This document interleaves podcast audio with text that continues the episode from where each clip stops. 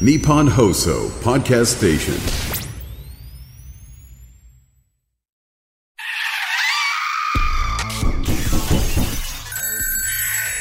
島田秀平とオカルトさん島田秀平とオカルトさん怪談都市伝説占いさまざまなオカルトジャンルの専門家をゲストに招きしディープな話を伺っていく島田秀平とオカルトさん。第132回の配信です。ゲストは前回に引き続き真実を語る黒子さんです。お願いいたします。はいよろしくお願いします。真実を語る黒子です。いやもう前回前々回とですね非常に興味深いお話。ありがとうございます。知識がねやはり素晴らしいですからね。まずはねあの、今回もちょっとリスナーの方から送っていただきました。メールあの紹介いたしますんでねちょっと、まあはい。感想などね教えていただきたいと思います、はい。えーこちらラジオネームよじパパさんからいただきました、えー皆さんお疲れ様です、えー初めてメールを送ります。ありがとうございます。えー私がですね体験した少し不思議な話をメールいたします。これは私が小学生の頃なんです。え外は台風が来ていたせいか数メートル先も見づらいくらいの横殴りの大雨が降っていました学校も休みになりまして家でゴロゴロしていると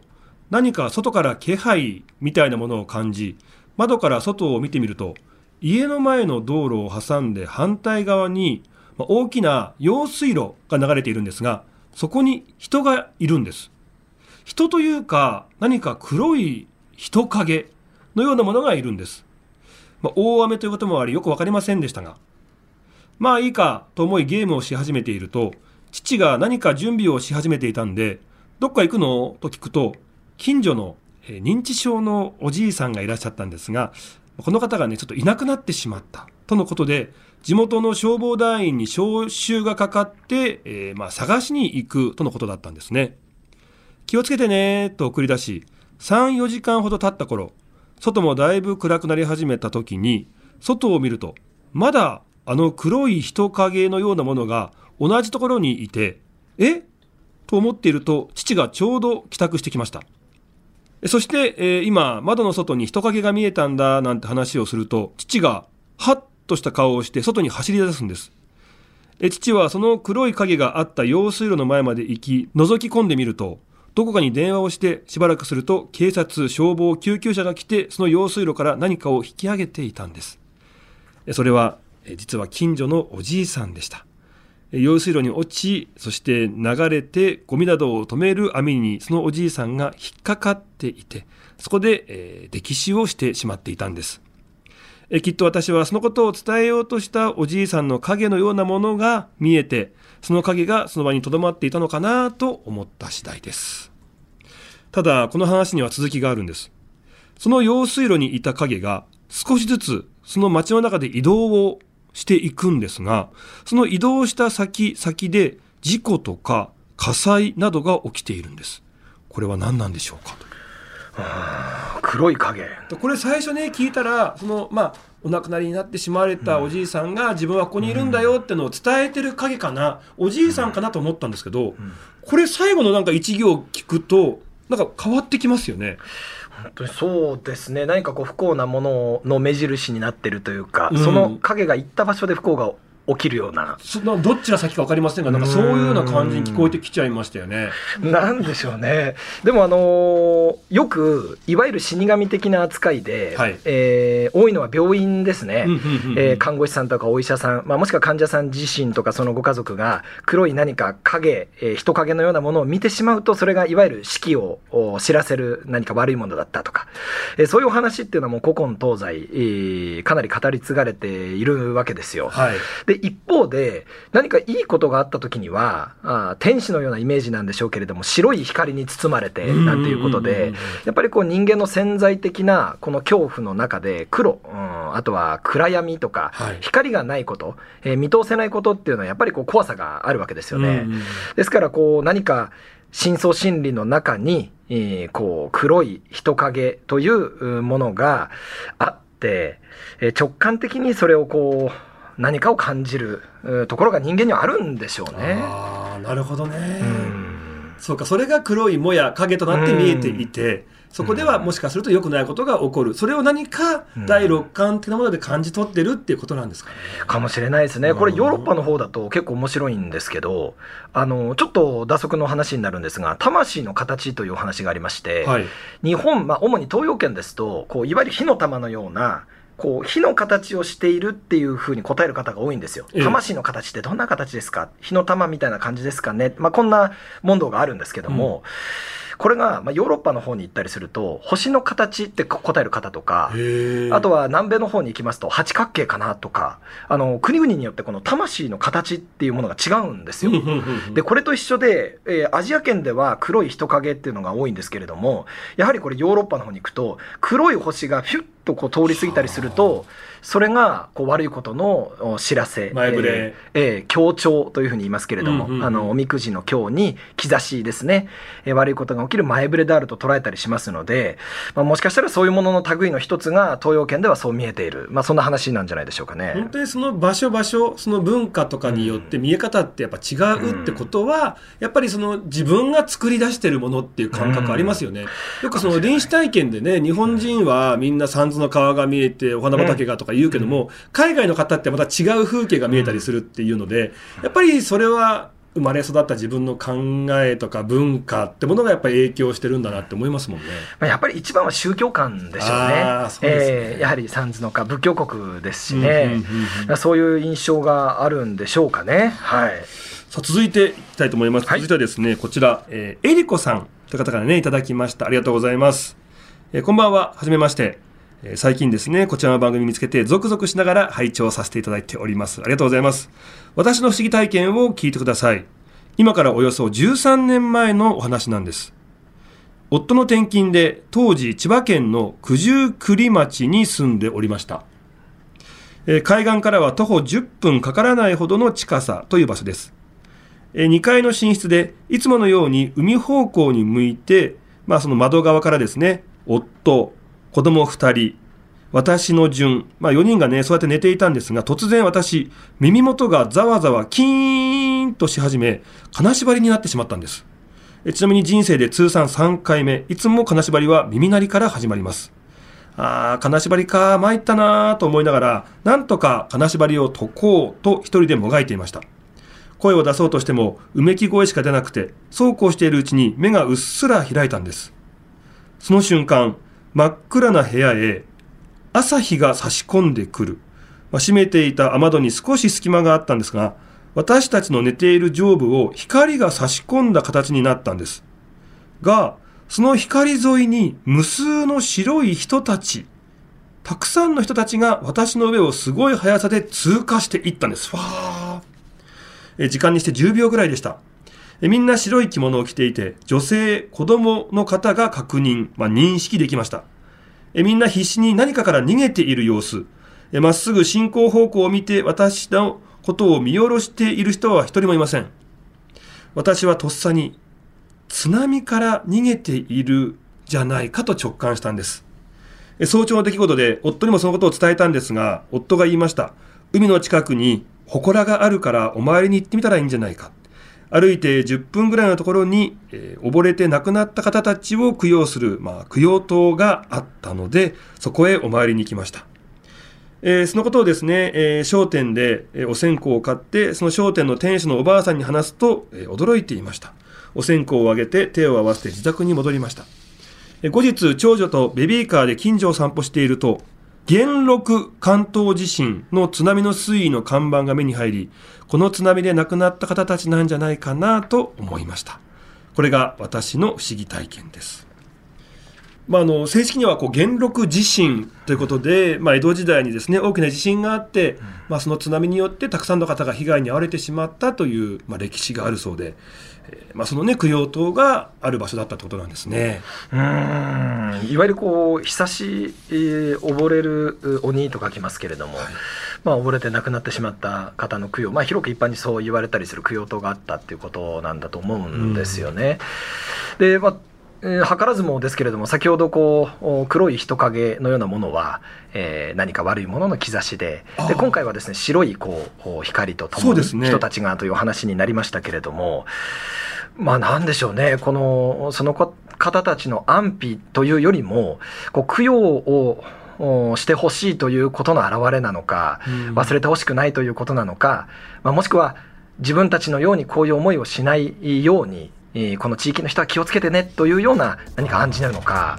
なんでしょうね、悪い印象はこうなかったと言いますか、うん。ええ。そしてねそのまあ一目散にこうねファーッと通過していったという人影の皆さんがやっぱり着物を着ていたっていうね、これやっぱりその江戸時代の、ん。まあ、その当時の皆さんだったのかななんてこともね考えちゃいますよね。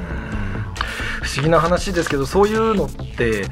こちら側に知識がないといけないわけじゃないですか。はいはいはい。例えば子供がその頃の方を見た時に当時の服装ってどういうイメージをするのか。私たちは大人だから江戸時代にこんな格好って想像をするわけですよね、うんうん。実際のそれと本人たちの知識っていうのがリンクするのかとかそのあたりも気になりますよね。ああ確かにそうですね。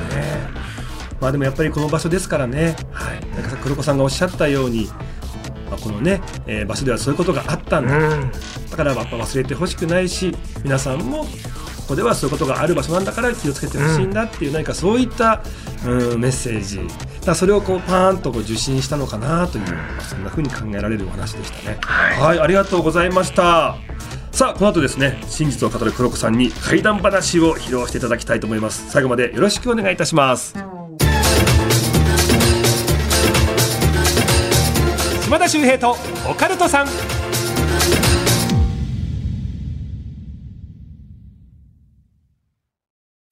ようこそ闇の世界へ。それはこの街のどこかで誰かが体験した秘密の物語。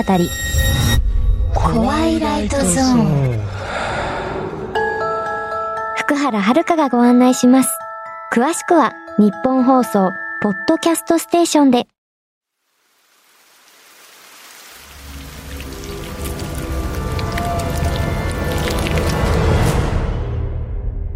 島田秀平とオカルトさん。それでは真実を語る黒子さんに怪談話を披露していただきます。よろしくお願いいたします。あの木と木がぶつかるような甲高い音が耳から離れないんです。突然ですが皆さんは念というものを信じますでしょうか？例えばそれが物に宿れば呪物と呼ばれることもあるでしょう。土地や建物に宿れば心霊スポット事故物件まあそういった呼び方をされることもあるのではないでしょうか。あれはもう数年前都内某所での出来事です。30代の女性からとある依頼をいただきました。黒子さんあるビデオを一緒に見てもらえませんか、まあ唐突ながらも訳ありだとすぐにわかるそんな雰囲気の依頼でした。構いませんよ。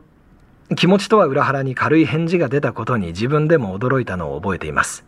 約束はすぐにまとまり次の日には依頼主の女性と待ち合わせをしました。ご自宅に上がり例のビデオを一緒に見始めた。不気味な映像。まあそれが正直な感想でした。和室が映し出されている。まあおそらく三脚にカメラを載せ自分たちでね撮影をしている。部屋一面が画面内に収まっている。両隅には介護用でよく見られるリクライニングベッドが2つ置かれていて年季の入った畳には少し重いのかベッドの足が沈んでいる。2つのベッドの間にはおじいさんとおばあさんが座っている。手元に目をやると赤い丸い何かを2人で支えて持っている。まあおそらく1人で持つにも困らない大きさだが2人で支えて持っている。まあ大きさで言いますとそうですねビーチボールくらいでしょうか。つかぬことを伺いますがどちら様でしょうか。依頼主の女性はうつむき加減に私のおじいちゃんとおばあちゃんですと答えました。そうしている間もビデオは流れているが画面に変化はない。たまらずこれが何かそう聞きますととりあえず見てください。そっけない返事が返ってくる。時折画面の中の2人がタイミングを合わせて「うーさい」うーさい。何かを言っている。不明瞭な言葉を追いかけるようにビデオの音量をパパパパパパパッと上げていく「うーさい」「うーさい」しかしやはりとでも言うべきか何と言っているのかはわからない。ふと手元を見るとビデオテープがずらっと並んでいる。どうやら今流しているビデオは一番左のケースに入っていたようだ背表紙を見ると丁寧に日付が書いてある。左から順に古い日にちが記されていた。したがって右にあるものは新しいということになる。右から一本のテープを取り出して流してもらう。また同じ画角の同じ部屋。服装だけが違うおじいさんとおばあさんが畳の上で赤い丸い何かを二人で抱えている。しばらくするとまた、あーさい、あーさい、あれを始めた。例に習い不明瞭な音声に半ば諦めもついていた。じっと画面を見つめていると奇妙なことに気がついた。画面の中の二人と一度もカメラ越しに目が合わない。ずらっと並んだテープを指さしながら、これはすべて同じ内容ですか？そう聞くと依頼主の女性はこくりと黙ってうなずいた。そして矢継ぎ早にこう言った。黒子さん、このままこの家に一緒に来てくれませんか？確かにこのビデオを見ただけでは拉致が開かない。私は重い腰を上げた。都内某所、閑静な住宅街。駅からもほど近く、立地の割に緑が多い。土地柄そう大きな敷地でこそないものの、3階建てのいい家だった。上から見ると正方形の土地になっている。正方形の左下が入り口になっていて、すぐ目の前には駐車場。しかしもう車は止まっていない。そして右の塀沿いに数歩歩くと左手側に家の玄関がある。つまり正方形の土地に対して左半分が駐車場、右半分が建物の1階部分の入り口。おそらく1階部分は居住スペースではないだろう。2階3階は駐車場に覆いかぶさるように正方形の間取りになっている。依頼主の女性が鍵を開け、どうぞお入りください。と言うと、続けてあと申し上げづらくて言ってなかったんですが実は祖父母は2人とも晩年ボケてしまっていましてこの家で亡くなっているんです。祖父がボケてしまってその後すぐに祖母も、まあ、ご覧の通り2階以上で生活してますから年齢もあってだんだん階段の上り下りも辛くなったようで家を出なくなってそのうち2人で死んでしまったんです。死後かなり経ってから近所の方が気づいてくださったんです。いわゆる事故物件というんでしょうか。黒子さん一緒に入ってもらえませんか？この依頼が持っていた訳ありの匂いいびつな雰囲気の正体が分かった。黒いドアをゆっくり開けるといかにもしばらく空気が出入りしていないようなきな臭いカビ臭い匂いが目にも見えるようだった。意外にも小綺麗にまとまったインテリア。しゃがみ込み中を覗くと私の予想通り玄関を入ってすぐに階段があった。確かに老人には辛い環境だったのだろう。とっさに寮の手を合わせ、今は亡き二人に思いを馳せた。静寂を破るように、カン、カンと木と木が当たるような乾いた音がリズムよく聞こえてきた。カン、カン。依頼主の女性と二人で顔を見合わせた。その表情から彼女の身にも覚えがない音だと想像するのはたやすいものだった。しゃがみ込み階段越しに2階へ目を向ける。すると信じられない光景が私の目に飛び込んできた。カン、カン。ゆっくり、確実に真っ赤な赤いだるまが目をカッと見開いて、カン、カンと階段を一段ずつ降りてきている。階段の中頃までやってきたところで、カン、カンのリズムが変わり、だるまがものすごい勢いでゴロゴロゴロっと玄関まで落ちてきた。とっさにドアを強く閉め、息を飲んだ。私たち二人は怖くなって、またビデオを見た自宅に帰ったんです。そして二人で肩を寄せながら、あれは何だったんだろう。ドアを閉めた後、すりガラス越しに見えただるまの目が脳裏に焼き付いて離れない。おじいさん、おばあさんはどんな最後を迎えたんだろうか。今はもう確かめようもないありし日を思い浮かべては首を振り、その日を終えました。数日後また私の電話が鳴りました。黒子さん、実はビデオテープあれだけじゃなかったんです。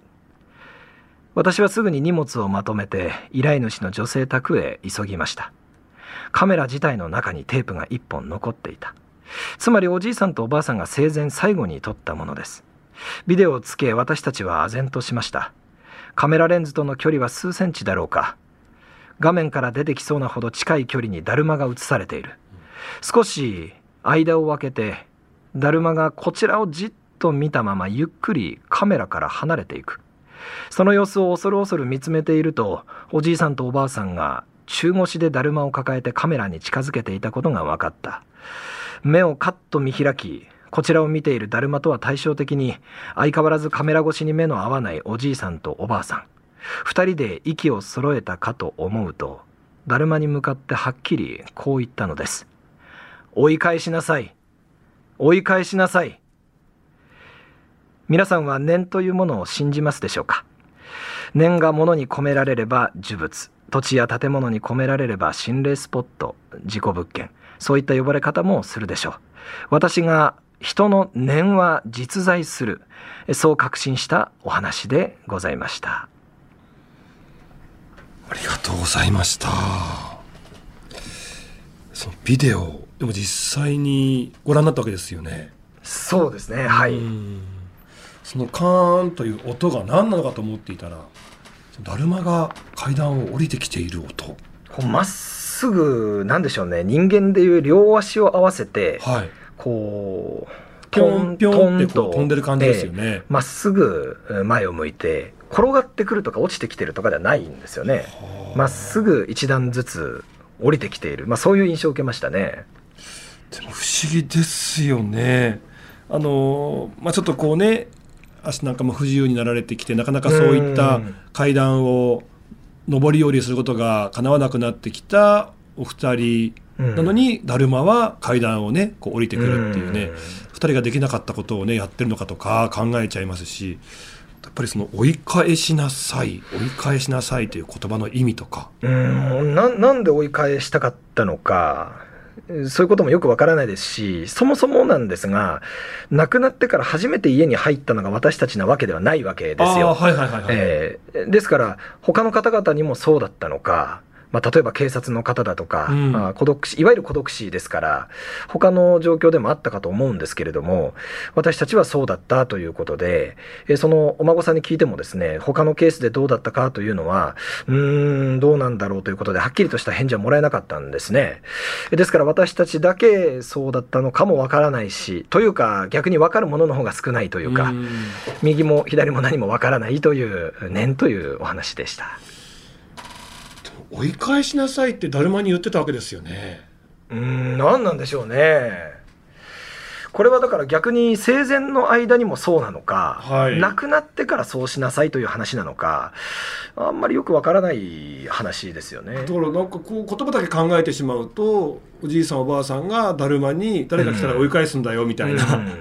でそれを忠実にこなしているだるまうん。なのかなとか、まあ、いい人は入れなさい。悪い人は追い返しなさいなのか。まあ、仮にそうだとしたら私は追い返されてるわけですから何かこうちょっと腑に落ちないというか頼まれてきてるのになみたいな気持ちもあったわけですけども。何なんでしょうね。いや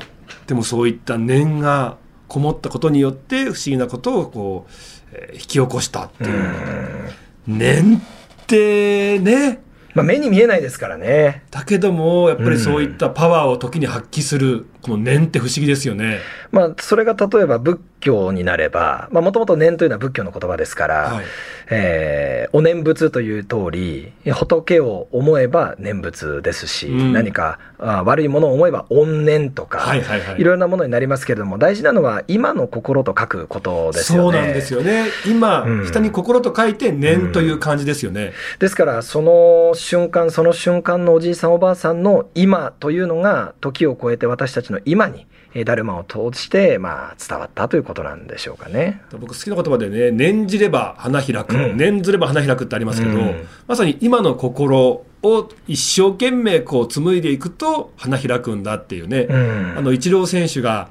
成功への一番の近道は日々の積み重ねであるって言葉ありますけども、なんか先のこととか過去のことにとらわれてね、くよくよするんじゃなくって、今を一生懸命こう輝かせて、一生懸命今を楽しんで生きていくと成功や楽しいことが待ってるんだよっていう、まあ、これがまた念なのかなとかね、うん。また今の心をね念をね積み重ねて頑張っていきますんで。頑張っていきましょう。はいありがとうございます。素晴らしい話でした。はい。さあ黒子さん3回にわたって来ていただきましたがいかがだったでしょうか？いやー本当にあのー、3回っていうことで1回目とこの3回目だいぶ心持ちが違うなというのが正直なところで まあそれこそこう今の心で言いますと1回目はちょっとドキドキほう。2回目は少し慣れてきて遊んでみようかなと。3回目はもう完全に遊びに行ってると。いうことですね。あのーこれね今日のね、あのーこの配信を聞いた方ね、はいまあ、黒子さんすごくまあ素敵でね、あのー真面目なだけどもなんかこう楽しい方なんだけど YouTube だけ見てる人からすると今日の黒子さんすえこんな楽しい面あるのぐらいちょっといつもと違いましたよね。そうですねもう本当に島田さんはじめにあのスタッフの皆様方がですねやりやすい空気を作っていただいてもうやっぱりこれがこうなんでしょうね。芸能界ってこういう雰囲気なんだというのをですね素人が感じさせていただける素晴らしい機会になりました。ありがとうございます。ぜひ皆さんね、あの普段の黒子さんはですね、YouTube チャンネル、はいもうたくさんね動画も上がってまして、ご覧いただけますんでね、はい。あのチェックしていただきたいと思います。えーチャンネル名もう一度お願いいたします。はい、えーそのまま私の名前と一緒でございますが真実を語る黒子というチャンネルでございます。皆様よろしくお願いします。はい、まあどういったチャンネルかと説明をしていただくとすると、そうですね。もう民族学から始まり宗教学文化俗神俗宗えーまた怪談であったりだとか都市伝説えー未解決事件さまざまなところをですね、えー知識を持って見ていけばこそ面白いものがあるよということでわからないから不思議だねではなくて、えーわかるからこそこんな面白さもあるよということを伝えていければあーと思い活動しているチャンネルでございまはいす。ぜひご覧ください。はい10万人登録者目前ですからね。はい、よろしくお願いします。もう本当ね知識が深いねいろんなことをご存知の黒子さんですからね最後じゃあね。今のこの激動な時代どんな感じに僕らをこうやってったらいいのかとかなんかそういうヒントになるようなメッセージ。最後もしもしありましたらちょっと最後一言皆さんにあのお伝えいただきたいんですけどもいかがでしょうか？はい、えーこれは私が黒子の格好をしていることにもつながるんですが本来情報というのは、えー誰が言っても皆等しく価値のあるものだと思います。えーしかし昨今ですね例えば SNS を中心に、えー規模の大きなチャンネルの人が言うことが正しいとか誰が言ったから正しいみたいにかなり情報が歪んで伝わる場合というのが多いんですね。しかし学問というのは本来であれば誰がどのように手に取っても同じ価値であるべきだと思います。えーですから私は黒子の格好をして私が言ったからではなくて私は無味無色透明で情報をお届けできればというふうに思っております、えーコロナ禍を鑑みればお医者様より怪しい医者っぽいアカウントの情報が拡散されてしまっていたりとか、えーそういったことがありましたけれども正しく何かを学ぶということの上で、え価値を今更ですけれども価値をですね皆様が一人一人判断できるようにご自分の人生を学びとともに充実させていただければ間違った方向に進まないで済むのかなというふうに思っております。うわ最後素晴らしいですね。今情報型ねもう選択肢が多すぎる時代だからこそ、はい。雰囲気とかね、うん。誰がとかってことに惑わされてそっちを信じてしまうことあるんですけど、はい。ちゃんとにこう冷静になってっていう、うん正しい情報を選び取るって力必要ですよね。はいまさにおっしゃる通りだと思い黒子ますさんがね黒子の姿でやってるのってそういう意味があったんですね。実はそんな意味もありまして、まあ、大層なことは言えないんですが、えーただの黒子としてこれからも情報発信頑張っていきたいと思います。ありがとうございます。えー、3回にわたりましてですねゲスト来てくださいました、真実を語る黒子さんでした。ありがとうございました、はいありがとうございました。島田秀平と岡田さん次回もよろしくお願いいたします島田秀平の開運ワンポイントアドバイス。さあ今月は10月、まあ、神奈月とも言いますがこのね10月にぜひ食べていただきたい運気の上がるスイーツをご紹介いたします。それはズバリねぜんざいなんですね。まあ、この神奈月神様が亡くなる月と書きますがこれはね、えー神様がみんな島根県の出雲大社出雲大社の方に行っちゃうから神奈月と言うんですよね。で逆に島根県は神様がいっぱい来られるんで神有月。神様が存在すると書いて神有月と言います。これね神が存在の在で人在とも読めますよね。この人在という言葉が島根県出雲地方の方言で言葉が変化し善在になったと言われているんです。なので、えー、ぜ在の発祥は、えー神有月の場所島根県出雲大社と言われているんですね。なのでまさにね神様が存在するという食べ物ですから、まあこの神奈月にもぴったりです。是非ですねこのぜんざいを食べて体の中から運気を上げていただきたいと思います。島田秀平とオカルトさん。